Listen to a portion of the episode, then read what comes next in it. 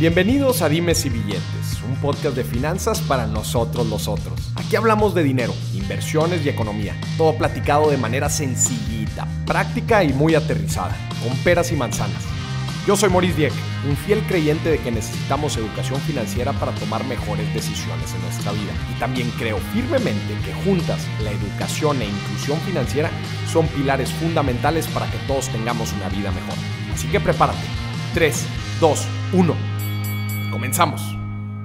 Bienvenidos a otro episodio de Dimes y Billetes, en donde traemos un tema, escúcheme bien, importante para todos los emprendedores, empresarios. De hecho, ahí traes la cifra. Esto le va a impactar a cerca, más del 95% de las personas físicas con actividad empresarial. Y muchas de las dudas que me avientan por redes sociales tiene que ver con regímenes fiscales, que cómo se hace esto de los impuestos y que cómo pago. Bueno, yo ya se lo he comunicado en algunos programas. Le he platicado de una reforma que viene que es la del régimen simplificado de confianza. Señoras y señores, tenemos invitado de lujo el día de hoy, Sergio Gutiérrez, presidente de la Cámara de Diputados. ¿Cómo estás, Sergio? Bien, contento de estar aquí contigo, Maurice. Gracias por la oportunidad de platicar en este importante espacio sobre temas económicos.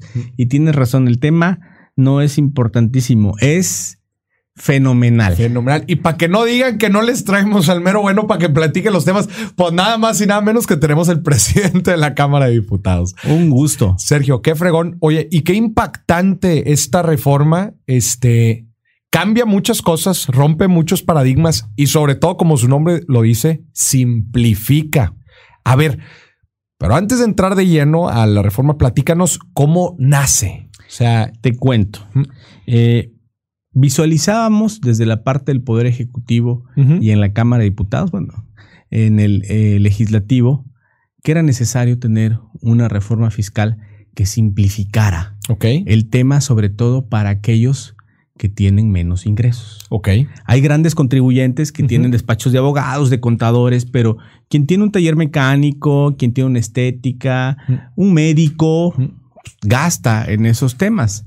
Hay que simplificarlo. ¿Qué tengo que hacer? Pues lo que todos dicen, pues contrata, contrata un contador. Y por eso luego también mucha gente le saca la vuelta. Sí, porque también es darle tu información a otra persona y ha habido muchos casos donde defraudan los contadores, etcétera.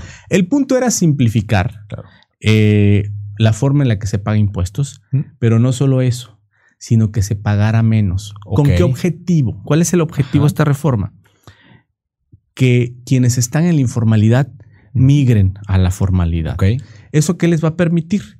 Pues les va a permitir eh, acceder a otras cosas que podrían potenciar sus negocios, créditos, acceso a vivienda, pago de seguro social para los trabajadores, un sinnúmero de cosas que también son benéficas para el Estado porque se va ampliando la base tributaria. ¿Qué creemos? Que más gente pague menos. No que poca gente pague mucho. Pague mucho. Ya. Que aquí la gente, la, principal vuelta que le saca, no, pues es que yo no me quiero volver formal, pues porque luego, luego piensan formalidad y piensan en impuestos, ¿verdad? Pero lo que dices es bien importante, no ven todos los beneficios de los que se están perdiendo. y un régimen simplificado como este, como dices, oye, queremos que saltes de este lado para que ganes todo esto y va a ser mínimo lo que vas a estar pagando. Así es, mira. Entonces, tuvimos la iniciativa que está en, en, las leyes fiscales, la aprobamos, ya está en vigor desde el primero de enero. Pueden migrar a este sistema. Primero de enero del 2022. Sí, así ya está jalando. Ya está jalando. ¿Quiénes pueden migrar? Ok. Personas físicas que tengan ingresos anuales de hasta 3 millones y medio de pesos al año. ¿Cuál es esto? ¿Quién gana 3 millones y medio de pesos al año? Alguien que gana 290 mil pesos al mes. 290 mil pesos al mes. hasta 290 mil pesos. Alguien que gana 15, 20, 30, 40, 50, 100, que son ingresos importantes son grandes y que es una reforma pensada para la clase media. Es un tema de clase media. Toda esta gente, o sea, abajo de 290 mil pesos al mes, puedes brincar a este régimen. Así es. Simplificado. Un ejemplo, hay que darlo bien sencillo con ejemplo. Alguien que gana 60 mil pesos al mes.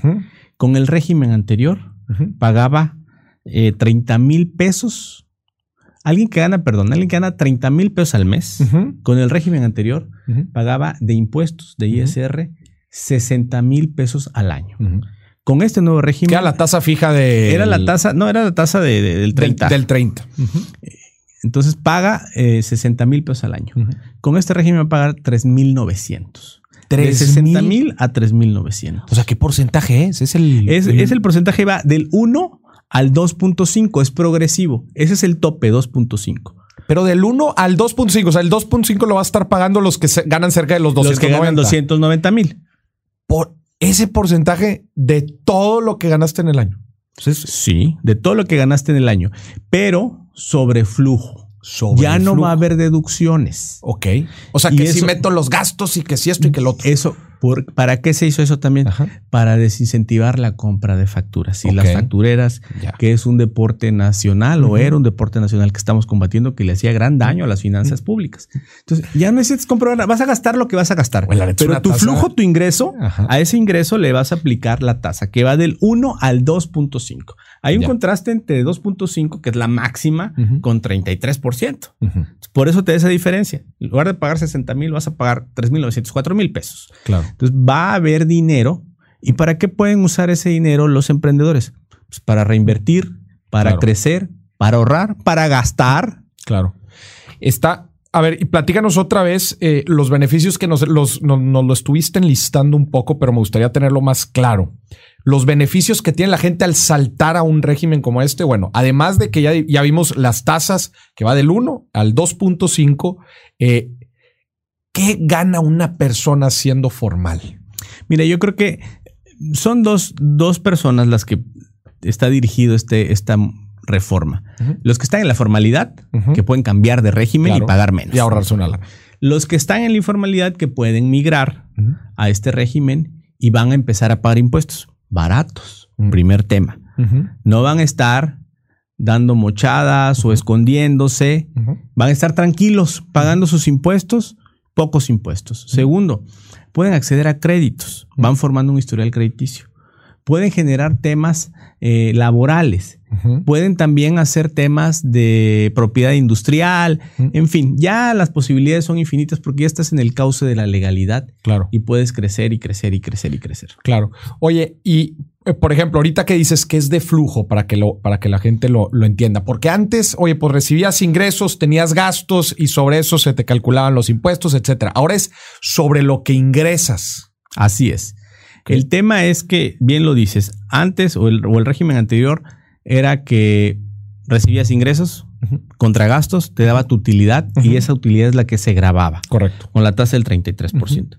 Ahora es solo sobre tu ingreso. Solamente sobre tu ingreso. No importa lo que gastes. Puedes gastar muy poco o no gastar nada y tu utilidad ser poca o mucha. Pero la tasa es baja, muy baja, del 1 al 2.5.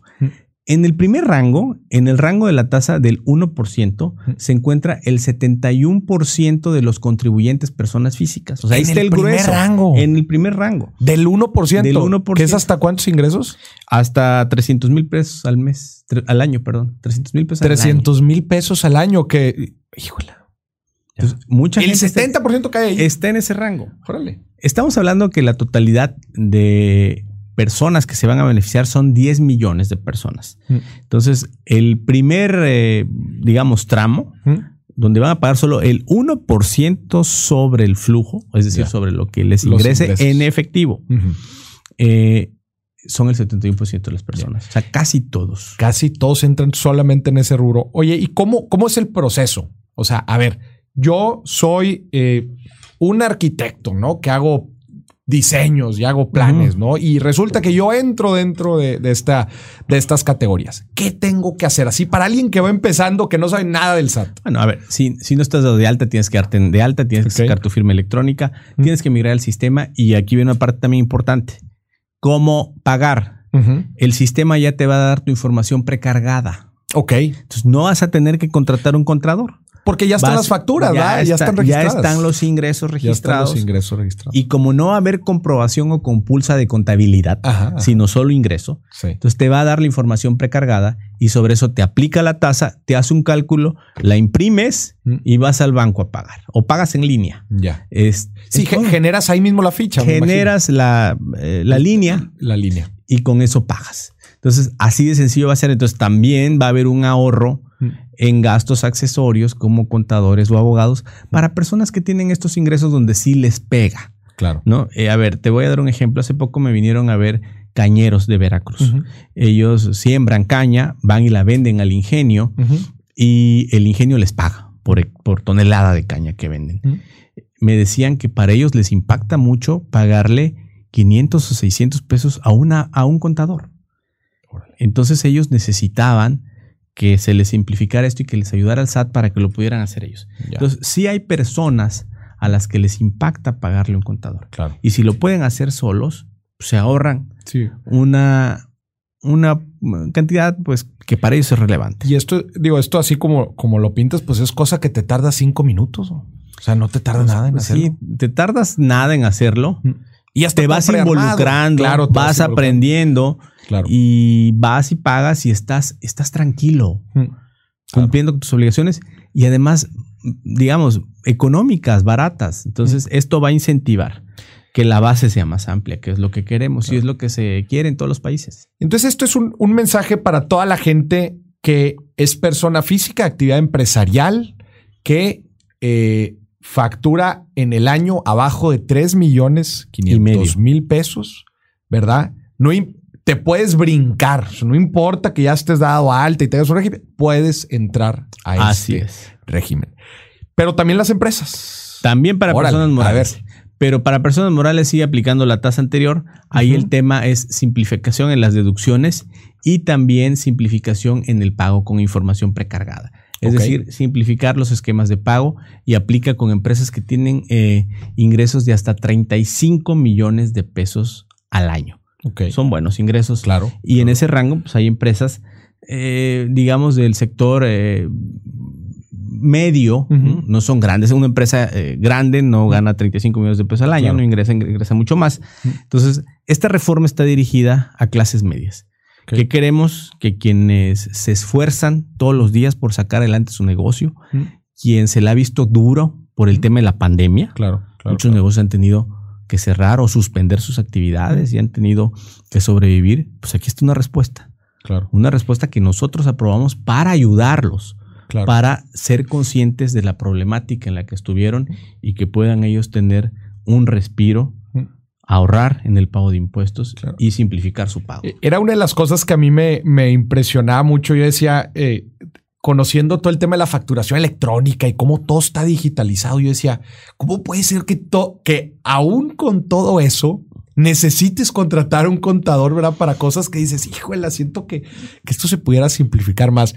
Pero qué fregón, que, ¿y cuándo empieza a aplicar esto? ya está. 1 eh, de enero. Ya está aplicando, ya está aplicando. Lo que estamos tratando de hacer es difundirlo a todos. Es algo que beneficia a la gente, que lo conozcan, claro. que es algo que los va a ayudar, que es algo que va a simplificar, que también va a abaratar la fiscalización. Definitivo. Evidentemente, el ejercicio de fiscalización del Estado pues, tiene que revisar en algunos casos, cuando se hacen auditorías, la compulsa de documentos, aquí ya no hay necesidad de eso porque tienes los ingresos, sobre eso pagas, se acabó. Entonces también ahorra el Estado y también vamos generando una cultura de pago, que debe ser algo normal en cualquier país. Una cultura de pagar, entonces pagas sencillamente, pagas poco, pues ¿por qué no voy a pagar? Se va generando la conciencia de contribuir, que también es algo que en un mediano y largo plazo se va a lograr con esta reforma. Me llama la atención la palabra confianza. A ver, explícanos un poquito, o sea, ¿por qué le ponen la palabra confianza? Y creo que va de la mano con esto que estás diciendo, ¿no? Se le pone la palabra confianza, régimen simplificado de confianza, porque el Estado está confiando en las personas sobre la declaración de los ingresos, mm. sobre el tema de los ingresos. Entonces, alguien va a declarar que tuvo ingresos por tal cantidad, eh, que se contrastan con los movimientos bancarios generalmente, y con base en eso se aplica la tasa, ya sin mayor comprobación. Entonces esto va generando una cultura de pago y de eh, contribución, porque además si la tasa es baja, pues no tienes necesidad de estar buscando ahí a situaciones que te pueden complicar. Además, como era el, esta mala práctica de adquirir facturas o de las operaciones inexistentes para tener erogaciones, bajar la utilidad y pagar menos. Y con eso pagar menos. Oye, Sergio, ¿qué, ¿cada cuándo se tiene que hacer esto? ¿Es mensual, anual? Sí, es mensual, se presentan los reportes, hay, pagos también provisionales, es un poco el esquema más o menos así, y, y, anual, ¿no? Es, tiene que haber un flujo durante el año para, para poder ir pagando. Ya. Oye, este, este, este esquema, este régimen, eh, sustituye al RIF, ¿verdad? Lo que antes era el RIF. Sí, así es para la, porque mucho, creo que también quedó mucha pregunta de qué iba a pasar con el régimen de incorporación fiscal. Sí, la idea es ir hacia la simplificación máxima. Yo creo que son dos líneas que hemos tenido en el tema de política fiscal. Mm. Primero, evitar la facturación falsa. Son millones y millones que se defraudan al año con el tema de facturación falsa de operaciones inexistentes. Se está yendo muy duro en esa línea. Hemos hecho reformas importantes en esa materia para combatir a las factureras. Quitado eso, ayudar a la gente. Claro. Ayudar a los pequeños y medianos y microempresarios que hacen un esfuerzo. La verdad es que a veces se piensa que están solos. No, aquí estuvo o aquí está un hecho que aprobamos en la mayoría. Oye, ¿qué dices? Que tanto le echan ganas, ¿verdad? Se la parten todos los días que dices, hijo, el hombre, lo más, lo más este, tedioso, ¿ah? que es toda la contabilidad, este, simplifícanlo. Sí, y te voy a decir algo muy claro. La verdad es que nosotros en Morena estamos a favor de los empresarios, empresarios que sufren, empresarios que pagan sueldos, empresarios que generan riqueza, empresarios que generan trabajo, empresarios que ganan sus impuestos. Hay que apoyarlos. Aquí está su apoyo. Van a pagar menos apoyo en dinero. Oye, Sergio, entrando, entrando a ese tema, porque yo sé que mucha gente lo tiene en la mente. O sea, por un lado veo esto, ¿no? Pero por otro, por otro lado, como que vemos un discurso también, hay veces del presidente, eh, pues con otra línea, ¿no? Como que echándola, hay veces hasta las clases medias y tú dices como que, ah, caray. Mira, yo, creo que un poco eh, el discurso ahí es en otro ámbito. ¿Qué queremos? Solidaridad social. La verdad es que la desigualdad en México es, es grave mm. y, y lacera. Mm. Y para poder crecer necesitamos que los que están en esa desigualdad mm. vayan, suban. Claro. ¿Cómo lograrlo? El gobierno hará su trabajo, pero también todos debemos hacer el trabajo. Lo que, a, lo que apela el presidente es a generar esa solidaridad, ese humanismo, a no este, perder la conciencia de que hay personas que tal vez puedan no tener las mismas condiciones que otros y que hay que ayudarlos en la medida de lo posible. Oye, Sergio, ¿Morena está a favor de los empresarios? Por supuesto, de los empresarios que generan trabajo, que pagan impuestos. Mm. Estamos en contra de los empresarios que a través de la corrupción mm. generan dinero mal habido. Sí, mm. no queremos eso. Queremos que haya condiciones ordinarias, normales, y quienes se esfuerzan todos los días por crear empresas, por agrandar las empresas, crean más fuentes de trabajo, pagan impuestos, exportan, hay que ayudarlos sin duda alguna. Pero la verdad es que lo que nosotros hemos analizado es que venía un deterioro en el que muchos o algunos empresarios, abusando del poder público, generaron una riqueza indebida. Y eso no debe ser ni en ningún lugar. Yo creo que todos estarán de acuerdo que las empresas deben de generar oportunidades equitativas en mercados justos. Claro. Oye, Sergio, ¿Qué, porcentaje estamos esperando con esta reforma? Este, pues no sé, que, que entren al esquema, que se cambien o gente que igual no estaba en la formalidad y cambia la formalidad. ¿Cuánta gente estamos esperando? Mira, es una reforma que yo creo que va a madurar en uno o dos años, ¿no? Tiene, tiene, que ir la migración, tiene que la gente cambiar este esquema, conocerlo. Yo creo que podemos tener una evaluación en el primer trimestre, ver cómo ha evolucionado y ver qué perspectiva tenemos ya para el resto del año. Ya. Oye, y platícanos de otras iniciativas, por ejemplo, esta me queda clara, pues va enfocada, ¿no? Al pequeño y mediano empresario. ¿Qué otras iniciativas tienen, pues desde, tu trinchera en la Cámara de, de Diputados o que tú sepas a nivel, pues, economía federal? O sea, ¿de qué otras formas eh, se está impulsando a, este tipo de, empresarios? Bueno, mira, Estamos ahorita analizando el tema de la reforma eléctrica, que es un tema de la mayor importancia y que inciden todos. Eh, no solo en los empresarios, porque las empresas, la industria consume electricidad, sino también en aquellos pequeños microempresarios. Digo, pensemos en un salón de belleza, genera también mucha electricidad, consume mucha electricidad, perdón, y estamos buscando esquemas que nos permitan transitar en el futuro. Yo lo pongo con dos ejemplos. La crisis energética que está viviendo España de electricidad. E Inglaterra vislumbran cuál es la ruta donde no hay una rectoría del Estado. Okay. El tema de la electricidad es un tema de seguridad nacional. Así lo ven en muchos países, por ejemplo en Estados Unidos. Sin electricidad no hay nada. No funcionan los hospitales, no funciona la defensa, no funciona la seguridad, no funcionan las cámaras, no funciona nada. Es un tema de seguridad nacional. ¿Qué queremos? Un mercado donde participen empresas privadas con ganancias justas. ¿Eso no sucede ahorita? Eso no sucede ahorita.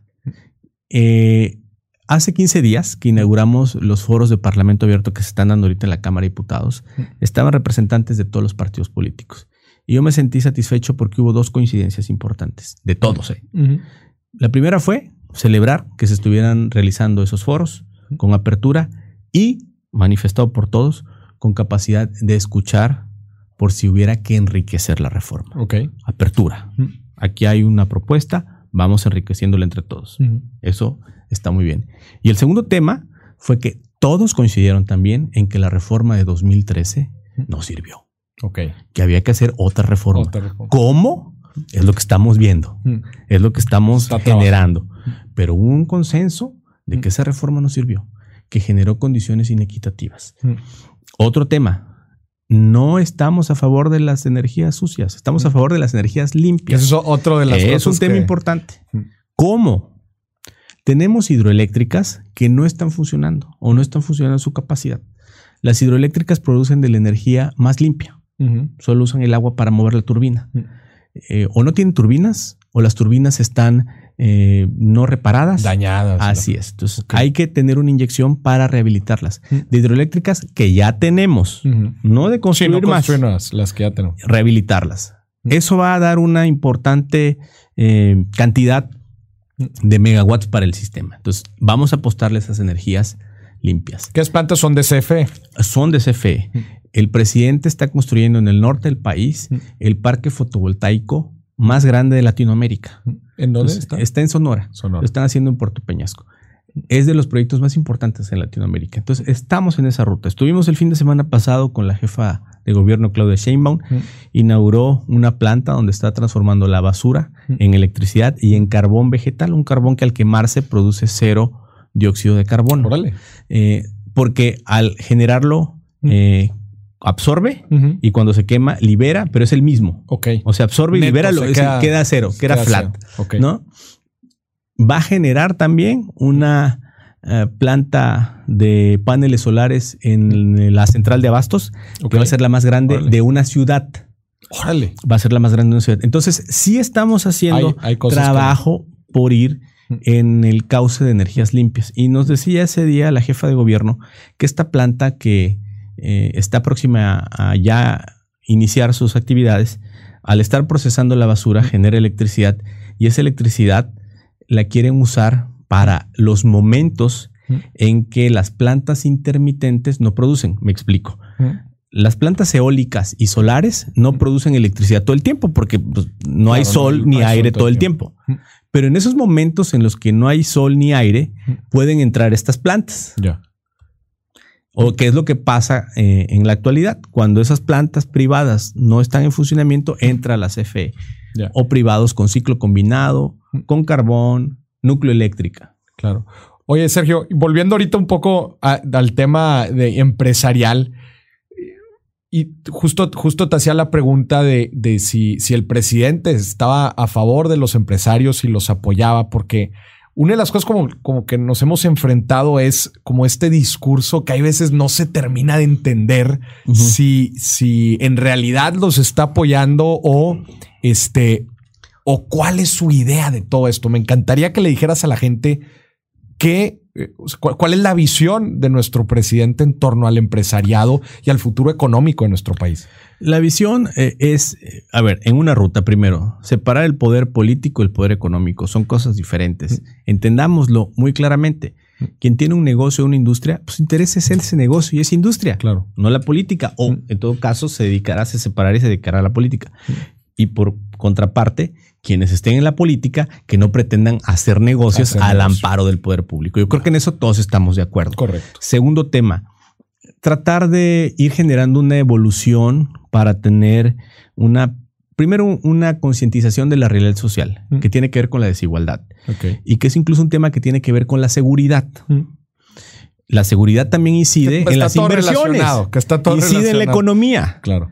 Mientras más seguridad haya, mm. más certeza hay para generar inversiones, generar empleo. Entonces, ese origen, esa desigualdad, necesitamos de alguna manera erradicarla. ¿Cómo? Generando condiciones para personas que tal vez no tienen las mismas condiciones, incluso de origen que otros. ¿De qué forma? Pues dándoles empleo, dándoles becas, ayudándolos. Quiero contar una anécdota. Eh, a mí me gusta mucho hablar con jóvenes para tratar de motivarlos en el sentido de que el estudio y el trabajo es importante, es la ruta correcta y no la del dinero fácil. No la de eh, a veces espejismos que muchas veces están en las redes sociales, o en las narcoseries. Sí, sí, sí. Entonces, a mí me gusta hablar con ellos para justamente eh, tratar de que vean que hay que estudiar y que hay que trabajar. Encauzarlos. Así es. Y una vez estaba en una, una secundaria, primera secundaria, ahí donde yo soy, soy de Minatitlán, Veracruz, y preguntándole a los niños, son casi niños los que están ahí, eh, ¿qué querían ser de grande? ¿Sabes qué me contestó un niño? Sicario. Sicario. De 11 años. Sí, yo también me he topado con varios. Entonces, ya es un tema social claro. en el que necesitamos generar de alguna manera valores diversos para que esos niños jóvenes no formen parte de la carne de cañón que usan los delincuentes, que generan inestabilidad, que eh, vulneran la paz social y que, y que ahuyentan las inversiones o la posibilidad de crecimiento de los negocios. Es todo un círculo. Claro, Y necesitamos entenderlo así. Claro, claro. Si solo visualizamos el tema de quiero apoyo para mi negocio, es una parte. Pero ¿qué pasa si no tienes seguridad? ¿Qué pasa si no tienes otras condiciones? Finalmente se va dificultando el crecimiento. Entonces necesitamos, de alguna manera, atender todo.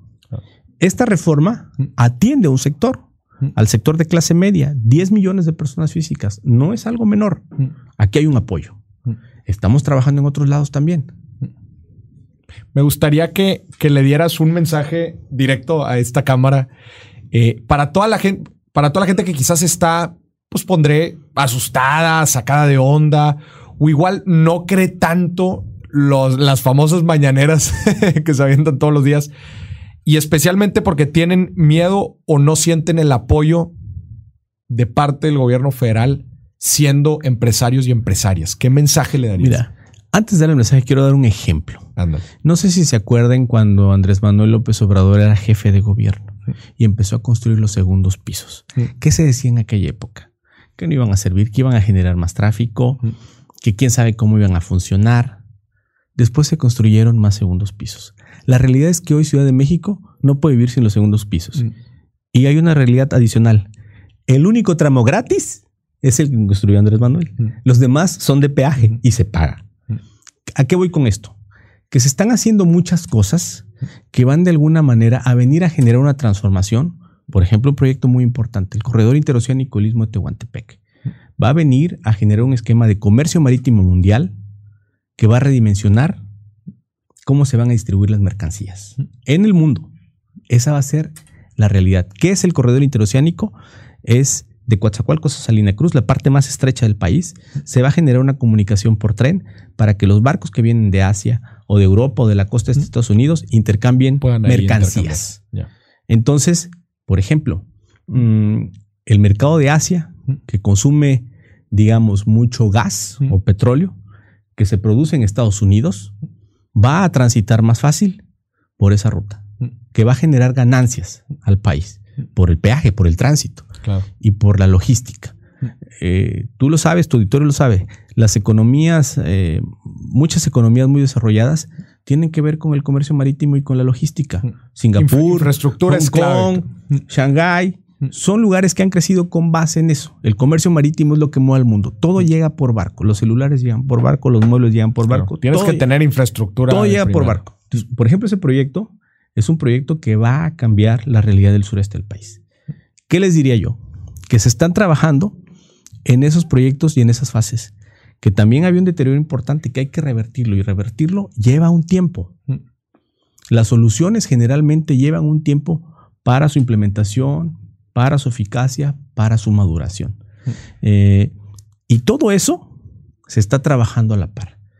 temas de infraestructura van a salir adelante. Temas de atención a los que menos tienen, lo estamos haciendo. Temas de apoyo a las clases medias, aquí está. Tema de apoyo a los empresarios, pues lo va a generar todo este entorno. Sí estamos visualizando todo el tema.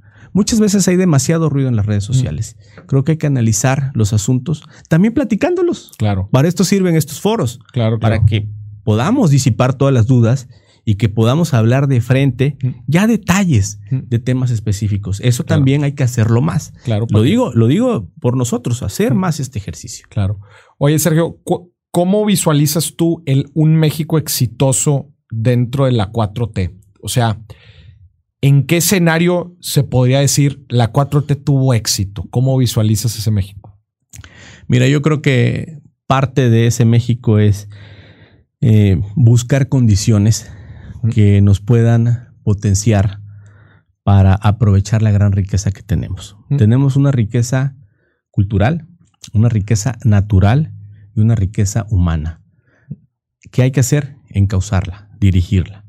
Es lo que estamos haciendo. El potencial es increíble. Eh, y muchas veces se necesitan proyectos que detonen ese desarrollo. Te mencioné uno, pero hay otros tantos. Y ir tratando de detonar esos proyectos va a generar una realidad diferente en los entornos. Finalmente, ¿qué es lo que desea la gente? La gente desea bienestar. Estar bien, tener salud, educación, seguridad, un ingreso, estabilidad en distintas proporciones. Claro. Pero finalmente esa es la finalidad por la que la gente aspira a mm. tener un país próspero. Y eso hay que tenerlo muy claro. Esa meta es la que debemos de visualizar. Cómo generar condiciones de bienestar para todos. Claro. Es muy importante. Oye, Sergio, ¿qué, sigue? O sea, ¿qué, ¿qué, otra reforma tienen en mente? ¿Qué otro proyecto interesante traen en puerta? Mira, hay varios temas en puerta. Se ha anunciado la presentación de dos iniciativas más por parte del presidente, una que tiene que ver con la reforma electoral, otra con la reforma a la Guardia Nacional. Hay varios mandatos de la Suprema Corte y de jueces de distrito para reformas específicas, una en materia de pensiones, otra que tiene que ¿Viene algo de pensiones? Solo para, es un tema que tiene que ver con, con concubinos. La ley no prevé el ah, tema de los concubinos que les puedan dejar las pensiones. Eh, son temas como muy específicos. Un, tema que tiene que ver con eh, la Ley General de Comunicación Social, otro tema de aguas. Hay varios temas, como ocho temas, que el Poder Judicial nos ha ordenado que los legislemos. lo, vamos a hacer en este periodo. Este periodo inició el primero de febrero y vamos a estar trabajando estos meses para sacarlo adelante y algún tema que tengan que tener en mente los empresarios, este, los emprendedores, algo, algo que, tengan que tener en el radar? Pues yo creo que sería este tema, el buscar y promocionar su implementación, eh, ayudar tal vez a quienes están en la informalidad a que lo entiendan. Muchas veces eh, pudiera ser que alguien, si lo conociera, quisiera estar ahí. ¿Qué debemos hacer? Hacer que lo conozca. Claro. Entonces, comentarlo con ellos. Sergio, el, esta quizás es una pregunta muy económica general, pero dentro de tú todo el conocimiento que tienes de las iniciativas y de los proyectos, ¿qué le hace falta a México para sí crecer al 4% en el mes, en el, en el año? En el año. Bueno, mira, la realidad es que las condiciones mundiales han sido adversas y el tema de la pandemia es un tema que le ha pegado a o sea, la mm. economía en el mundo. Mm. Y, vimos que esta ola todavía Todavía seguimos en estamos en, una ola mm. afortunadamente menos agresiva que las otras. Yo tuve COVID la primera semana de enero, solo dos días estuve con una gripa moderada, ya estoy vacunado, tengo dos, dos vacunas, entonces bueno, queremos que no siga, pero si siguiera, ojalá que fuera solo así, ¿no? Claro. Con una gripita moderada, algo administrable esa parte es muy importante, ¿no? El tema de la seguridad ha venido, eh, perdón, de la salud ha venido a complicar un poco el desarrollo económico. Creo que las condiciones que estamos generando han logrado contrarrestar esa inercia negativa generada por la pandemia para que haya un equilibrio. Eh, yo creo que el crecimiento del 4% lo podemos tener eh, tal vez el próximo año, cuando ya estemos en una estabilidad en el tema de salud. Te pongo un caso. En el presupuesto de egresos de la federación, eh, este año, para este año presupuestamos 1.100% más en vacunas. es un gasto 1.100%, 11 veces más. Sí, claro. ¿Por qué? Porque necesitamos gastar en vacunas. Y es un gasto que impacta en las finanzas públicas. Claro. Obviamente está primero la salud, pero eso va generando eh, pues algún tema donde esas situaciones imprevistas generan, se puedan, atender. Así es. Entonces también hicimos una importante inversión en salud, 27% eh, en el sector salud, 11% en otros sectores que tienen que ver con ya cuando vas disgregando el tema de salud, pero hay un aumento muy importante del tema de salud. ¿Por qué? Porque se necesita. Claro. Y hablando justo en, ese tema de finanzas públicas, eh, se ha mantenido cierto rigor ¿no? a, lo largo de estos años en el tema de finanzas públicas, de no tener ciertos déficits. Este, pero bueno, pues la coyuntura actual que vivimos, pues ha quizás desbalanceado inclusive también el, encauce de, de, muchos de estos recursos. ¿Tú cómo, cuál es tu perspectiva futuro de las finanzas públicas? Mira, las finanzas públicas Afortunadamente yo creo que hay indicadores que nos permiten visualizar que hay estabilidad. El precio del dólar ha estado. Se ha mantenido bastante estable. Se ha mantenido estable. Eh, las inversiones ahí están. Eh, y un tema importante, el precio del petróleo. El precio del petróleo nosotros lo consideramos en 55 dólares por barril. Está más caro y eso nos va a generar eh, ingresos adicionales que se distribuyen conforme a la ley de coordinación fiscal para estados y municipios. va a haber más dinero para los estados y municipios. Hubo un incremento ya en el presupuesto de casi 5% para los estados y municipios. Y aparte vendrá durante el año, dependiendo cómo se comporte el mercado, pero todos los analistas dicen que va a estar en 65, 70 dólares el precio del, barril del, petróleo, y ese va a ser un excedente que se va a repartir. Entonces, la perspectiva es buena. Mm. Yo creo que la perspectiva es buena dentro del entorno económico mm. que estamos viviendo en esta pandemia, ¿no? ¿Qué es, qué es lo que te preocupa? ¿Qué es lo que es ahorita tu preocupación más grande? Mira, yo creo que el tema eh, que pudiera yo tener como preocupación y ocupación es que la gente conozca lo que estamos haciendo. Muchas veces nos formamos, y eso es en general en la vida, nos formamos juicios o prejuicios con base en suposiciones o en hechos no corroborados. Y para mí es muy importante que la información que llegue a la gente sea información fidedigna y real y que la gente forme su juicio, el que sea pero con base en datos reales. a mí me gusta comentar estos temas y me gusta comentarlos de fondo porque quienes nos ven eh, van a poder tener un criterio. Y te agradezco que hayas venido aquí al, programa. Mi, comentario ahí también es, bueno, es, lo que pasa es que si tienes todos los días, ¿no? Eh, un foro de comunicación en donde no siempre siento yo que se transmiten las mejores ideas, pues eso también, ¿no? ¿Cómo afecta? Yo creo que lo que pasa es que, a ver, ese foro no permite atender todos los temas. Mm. Entonces, otros que participamos eh, pues en, Morena o en la mm. Cuarta Transformación, nos debemos desdoblar para comentarlos. eso estoy muy de acuerdo. para comentarlos. Evidentemente, pues ya venimos, comentamos detalles, comentamos tasas, comentamos ejemplos de mm. ingresos, que es algo que no se va a dar en la mañanera o pudiera darse, pero eh, no tan frecuente porque también hay otros mensajes. Pero podemos nosotros venir y comentar aquí mm. estos temas que además son positivos. Eh, los temas de inversiones, por ejemplo, yo estoy seguro que eh, casi nadie de los que nos escucha sabía que, el, sabía que el presupuesto para vacunas lo aumentamos 1100%, 11 mm. veces. Mm. Yo estoy seguro que no lo sabían. Es una realidad, es un hecho, está en el presupuesto, es más dinero para vacunas. Necesitamos seguirnos vacunando hasta que no veamos qué sabe cuánto. Necesitamos dinero para vacunarnos, pues fuimos responsables, lo hicimos. Entonces, si no comunicamos esas cosas, la gente no las va procesando y no va formándose un juicio con toda la información y eso es lo que creo que debe darse.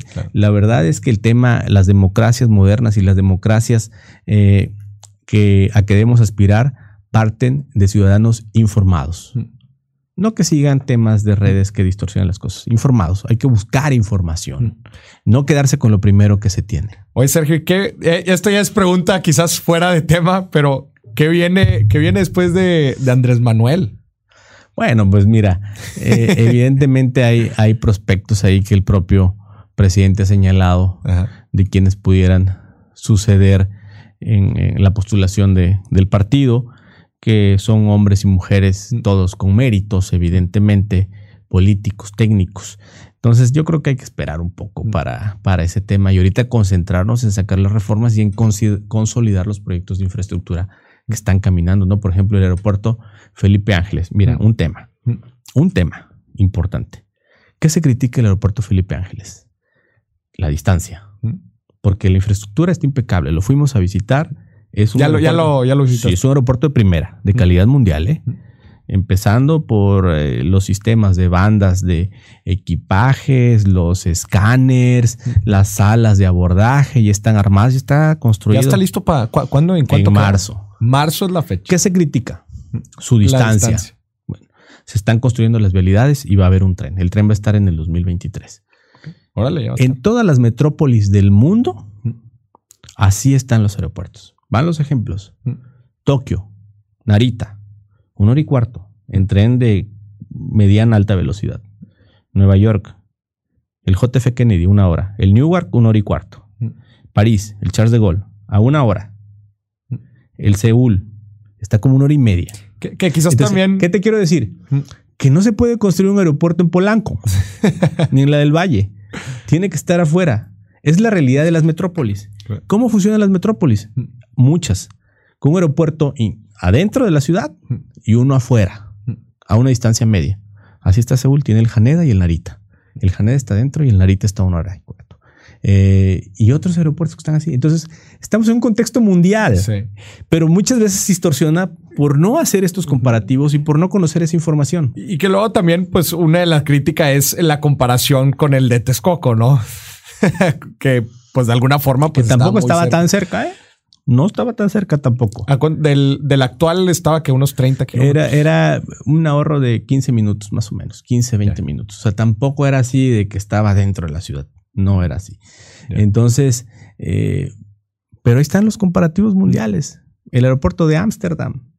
Tienes que agarrar un tren para... No está en Ámsterdam, está en Schiphol. Entonces son, casi 45 minutos en tren. Y es que se están trabajando las vialidades, o sea que no es, no es como que se va a quedar así. No, se están trabajando las vialidades que van a estar, algunas van a estar otras y luego va a haber un tren. También es una obra progresiva. esa es una realidad mundial. Es un aeropuerto normal de una metrópoli como lo es el Valle de México. El aeropuerto, pues no, no va a estar en Polanco. va a estar a una distancia normal donde están los aeropuertos en el mundo, como el de Tokio, como en Nueva York, como en Londres. En Londres está lejísimos. El Heathrow está muy lejos. Entonces, es algo normal. Sí, que quizás la gente no está tan acostumbrada porque el otro aeropuerto estaba ahí en el centro, pero, pero pues sí es parte de.